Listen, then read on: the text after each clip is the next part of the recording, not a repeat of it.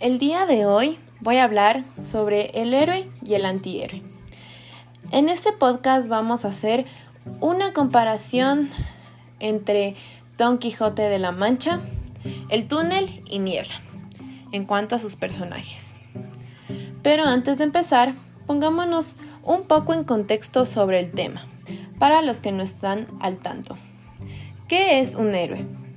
Un héroe comúnmente es la persona la cual suele tener habilidades las cuales son sobrehumanas.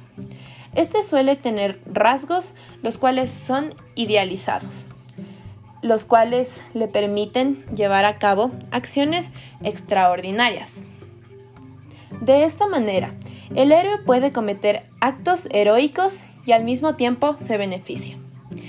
El héroe de la historia es la persona que realiza acciones valientes, como por ejemplo luchar contra monstruos, salvar a su pueblo, entre más. Gracias a esto, el héroe se le considera bueno y noble. El prototipo de héroe podría ser el mío Cabe recalcar que en la literatura tradicional, el héroe mayormente es el protagonista de una obra literaria. ¿Y qué podría decir en cuanto a los antihéroes? En cuanto al antihéroe, podríamos decir que este es el opuesto a un héroe, ya que este tiene una vida vulgar y mediocre, por lo que no lleva una vida noble y digna de ser alabada. En cuanto al antihéroe, si es el personaje principal, este mayormente vive esforzándose por construir sus propios valores, los cuales siempre no son reconocidos por la sociedad.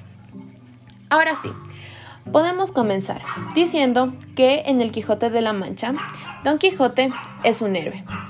Aparte de que este es el protagonista de esta obra, se podría decir que Don Quijote es un héroe, ya que a pesar de todos sus errores, al final termina haciendo actos los cuales son caballerosos. Aparte de esto, Don Quijote es un personaje sabio y tiene ingenio, por lo que Don Quijote es un héroe desde su punto de vista y desde los de otros.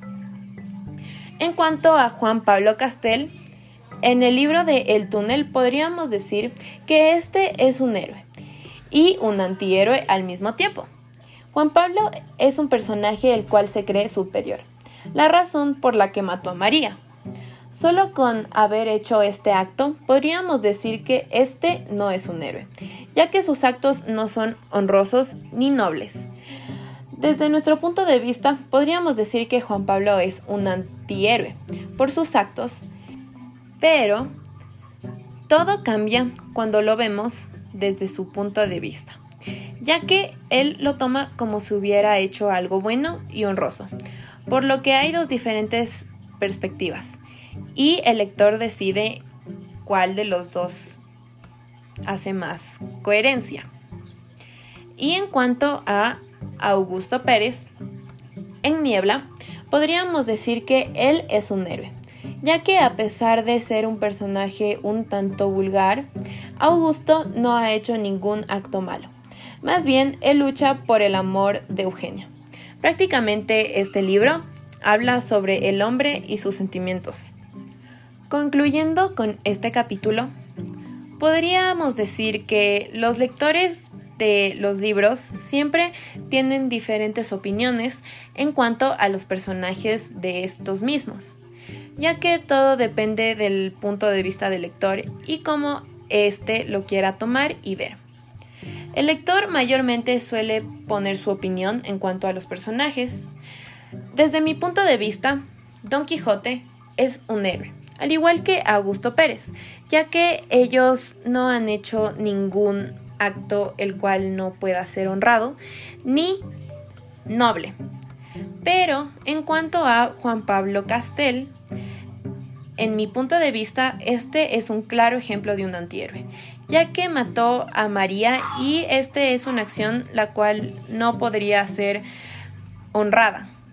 Por lo que desde mi punto de vista, en cuanto a estos libros tenemos dos héroes y un antihéroe. Podré concluir diciendo que un héroe en estas historias no exactamente es alguien que ha salvado a otras personas, ya que en el Quijote de la Mancha, em, Don Quijote es un héroe gracias a sus acciones y su forma de ser. En cuanto a Augusto Pérez, de igual forma, él no ha hecho nada en contra de nadie, por lo que podríamos decir que estos dos son héroes.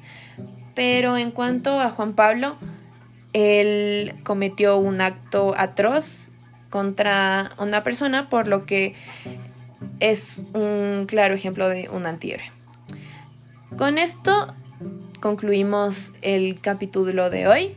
Muchas gracias por escuchar y nos veremos en un próximo capítulo.